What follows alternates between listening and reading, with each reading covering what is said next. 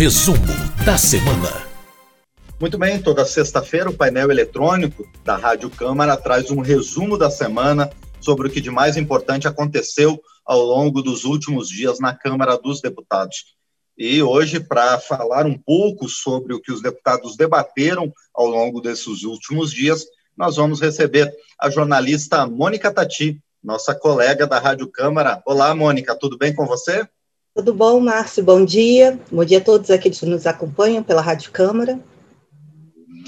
Pois, pois é, Mônica, essa semana foi uma semana um pouco conturbada, vamos dizer, um pouco enrolada na Câmara dos Deputados. O que, que aconteceu no plenário da Câmara, Mônica? Bom, é, a oposição resolveu entrar em obstrução, quer dizer que ela decidiu atrapalhar as votações, digamos assim, porque ela quer que a MP 1000, que aumenta, que prorroga o prazo do auxílio emergencial que o governo concedeu, seja prorrogada. Só que a MP que foi enviada para o Congresso, ela prevê a redução daquele auxílio que era de 600 reais para 300 reais. E a oposição quer que seja mantido o mesmo. Então tem um impasse bem grande entre governo e oposição é, sobre esse valor. O governo diz que não tem condição de pagar mais do que os 300 reais e que isso seria uma forma de atender mais pessoas por mais tempo. Já a oposição acha que tem sim condição de que esse valor de 600 reais seja mantido. Então, enquanto esse impasse não for resolvido, a, oposição declarou que vai se manter obstrução, quer dizer que nada mais deve ser votado no plenário até que haja alguma negociação em torno desse tema. Tem outras medidas provisórias na pauta para serem votadas até antes dessa MP de número 1000, mas eles querem que ela seja passada na frente, inclusive estão mobilizando sindicatos, outras associações é, da, da sociedade civil que também querem a prorrogação por 600 reais, dizem que é fundamental para manter as condições da economia e que também tem pessoas que estão passando fome por causa da pandemia, que perderam o emprego, que não têm condições de arrumar outro emprego nesse momento que a gente está vivendo, e que eles acham que esse valor de 600 reais sendo mantido pode manter o mínimo de estabilidade social aqui no, no país. E alguns parlamentares dos partidos da base também seguiram essa é, posição da oposição. Então, não, foi a, não foram apenas os partidos que fazem oposição ao governo. Alguns partidos da base também concordam com isso, não é, Mônica? Sim, vários partidos também já se declararam favoráveis, é, não só pelo valor, né, toda essa questão que está envolvida, também tem um outro impasse em relação à presidência da Comissão de, Mista de Orçamentos, que é uma comissão mista da Câmara e do Senado, e que tem vários assuntos que estão sendo tratados. A gente prevê que durante as próximas semanas aí, nessa semana talvez, já haja uma grande negociação entre os líderes para decidir qual vai ser a pauta e como que vão ser retomadas as votações no plenário. Bom, mas mesmo assim, o, a Câmara dos Deputados trabalhou bastante ao longo da semana. Houve um avanço significativo da reforma tributária que realizou a sua última audiência pública antes do início dos debates em torno do relatório da reforma tributária, não é isso, Mônica? Sim, a reforma tributária agora uh, parece né, que vai caminhar, já chegaram a um, um tipo de consenso, e esse relatório agora deve ser apreciado. Uh, outro tema também que teve bastante movimentação essa semana na Câmara foi das queimadas né, no Pantanal, é um assunto que está em toda a imprensa que os deputados estão bem mobilizados, preocupados com isso, porque é um incêndio de maiores proporções até agora que o Pantanal teve. Já eles estimam que em torno de 15% da região já está sofrendo com a queimada, uma região que já deveria estar alagada nessa época do ano, por causa das chuvas, né, do início das chuvas, ainda estão tendo incêndios lá na região, então eles estão realizando, tem uma comissão externa que está acompanhando, e eles estão realizando uma série de reuniões, não só para dar uma solução para agora, para esse momento, mas também para soluções de longo prazo. É, tem, tem sugestões para que seja criado um fundo para a preservação dos biomas, não só o Pantanal, mas também a Amazônia, que também está sofrendo com queimadas, a Mata Atlântica, que está sendo devastada, um fundo permanente de acompanhamento né, e prevenção dessas ações para evitar desastres ambientais desse tamanho. Tem sugestões para que o Exército ou as Forças Armadas tenham uma presença ainda mais efetiva nesses locais, O Exército já tem vários homens lá trabalhando na linha de frente contra a queimada. Já foram pedidos também para o governo do Canadá é, veículos anfíbios, que são aqueles que podem ir para a água e depois aviões, né, que, que se abastecem na água para depois poder jogar água diretamente sobre as queimadas para ver se conseguem conter. Então, estão sendo tomadas medidas, os deputados estão bem preocupados com esse tema, e eu acredito que esse ainda deve dominar o, os debates, aí vai ter ainda várias reuniões durante as próximas semanas para dizer quais as ações estão sendo feitas, quais as sugestões que estão sendo dadas e como que pode ser melhorada essa situação no Pantanal.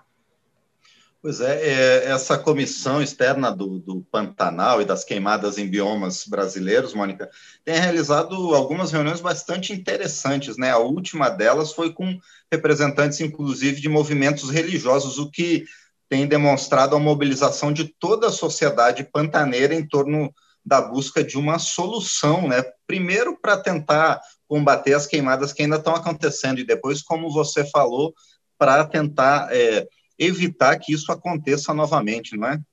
É, eles ouviram representantes da Igreja Católica, é, de evangélicos também, de pessoas ligadas ao setor de turismo também, que é bem forte na região, das associações de pequenos agricultores e do, dos pantaneiros, né, que fazem uma agricultura extensiva, né, uma pecuária extensiva, eles não derrubam a, a flora local, né, para fazer, eles convivem com isso, e porque eles estão todos muito preocupados, tem uma mobilização social muito grande também, esses órgãos de, de igrejas, eles já atuam junto aos indígenas, às populações ribeirinhas, ao pessoal que convive, que vive no Pantanal de uma forma mais integrada à natureza já há muitos anos, e estão todos preocupados aí com o que pode acontecer e com as medidas que podem ser tomadas para evitar é, outra tragédia como essa. Todo mundo fala, todo ano tem as secas, todo mundo sabe disso, todo ano tem os incêndios, isso é um ciclo natural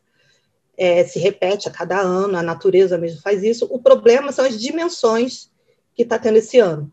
É, nunca houve um incêndio que consumisse mais do que 5% da área do Pantanal. E esse ano isso já está três vezes maior. Então, sim, é um sinal de alerta, é um alarme, e aí é muito legal essa, toda essa mobilização que está tendo das populações locais, das igrejas, para tentar encontrar uma solução para essa questão. Muito bem, e além disso, também a Câmara se mobilizou em torno da chamada Aliança Global, é, capitaneada pela Organização Mundial de Saúde, em torno de uma vacina e também em torno da logística de distribuição dessa vacina, e a Câmara dos Deputados realizou audiência pública sobre isso. Como é que foi essa reunião, Mônica? É, o governo brasileiro ele já começou a pagar a primeira parcela, porque ele, ele aderiu né, a esse acesso global das vacinas, então ele pagou já 830 milhões para fazer parte dessa aliança. Esse dinheiro é todo para o desenvolvimento dessa vacina, que está sendo feito por vários é, laboratórios do mundo.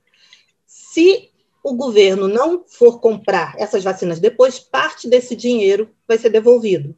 Mas, de todo caso, esse dinheiro vai ser empregado nessa, nessa iniciativa, que ao todo eles estão estimando em torno de 2 bilhões e meio. E a, a, o planejamento é que sejam fabricadas 2 bilhões de doses de vacinas até o final do ano que vem. A, a estimativa é que seja imunizada de 10% a 50% da população de cada país, e o governo está aqui, o governo brasileiro queria vacinar pelo menos 10% da população, o que corresponde mais ou menos a 42 milhões de doses, caso a vacina seja aplicada em duas vezes, né? Eles estão prevendo que seja uma vacina de, de duas doses. Então, precisaria, para atender 10% da população brasileira, 42 milhões de doses.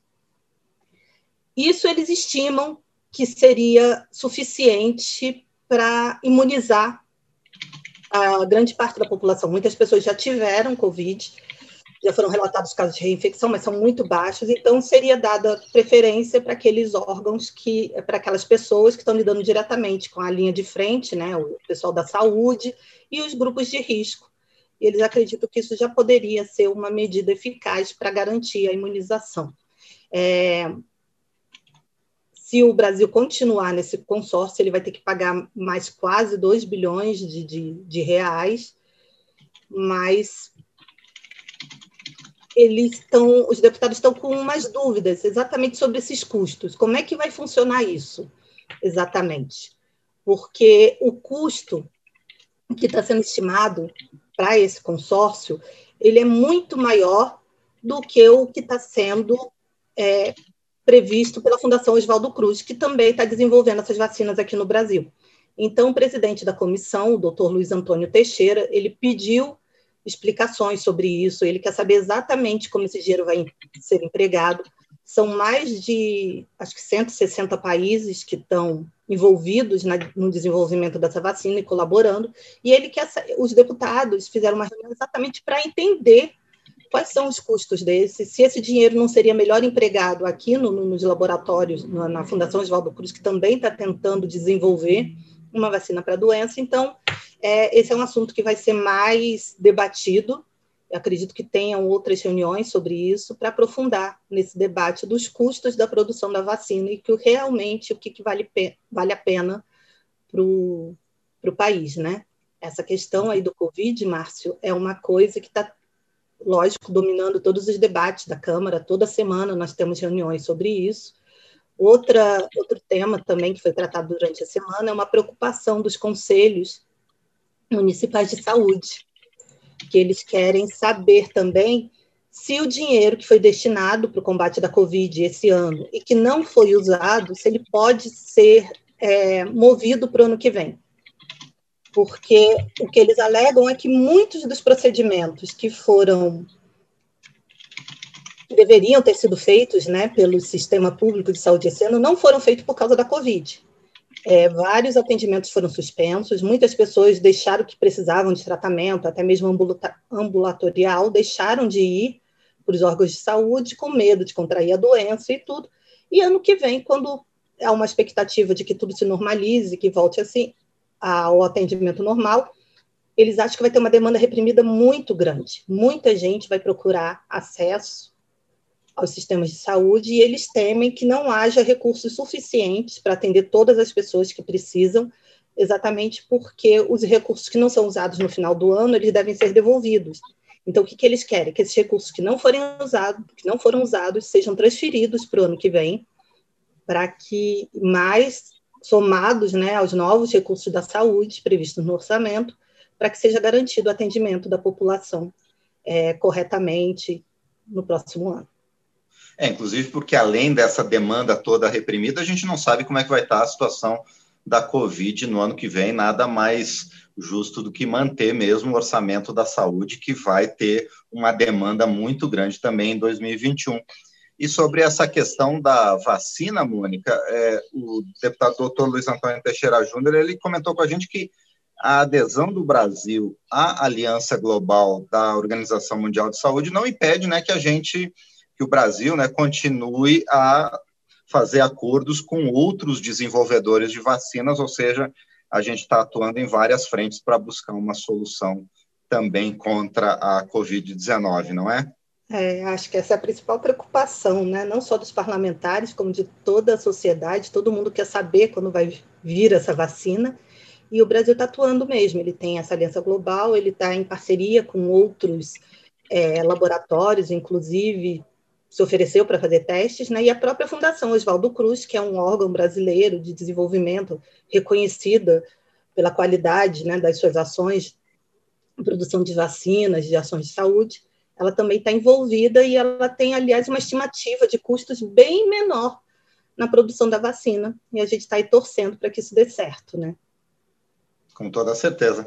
Muito bem, a gente conversou então com a Mônica Tati, jornalista da Rádio Câmara, que trouxe para a gente um painel do que aconteceu de mais importante na Câmara dos Deputados nesta semana, as discussões dos parlamentares em torno da reforma tributária, das queimadas em biomas brasileiros, também sobre o acompanhamento ao combate ao coronavírus e ainda a luta pela manutenção do auxílio emergencial em 600 reais. Mônica, mais uma vez, obrigado por estar conosco, obrigado por apresentar esse resumo aí sobre o que aconteceu na Câmara nessa semana. Por nada, Márcio. Bom dia para você, bom dia para todos os ouvintes da Rádio Câmara.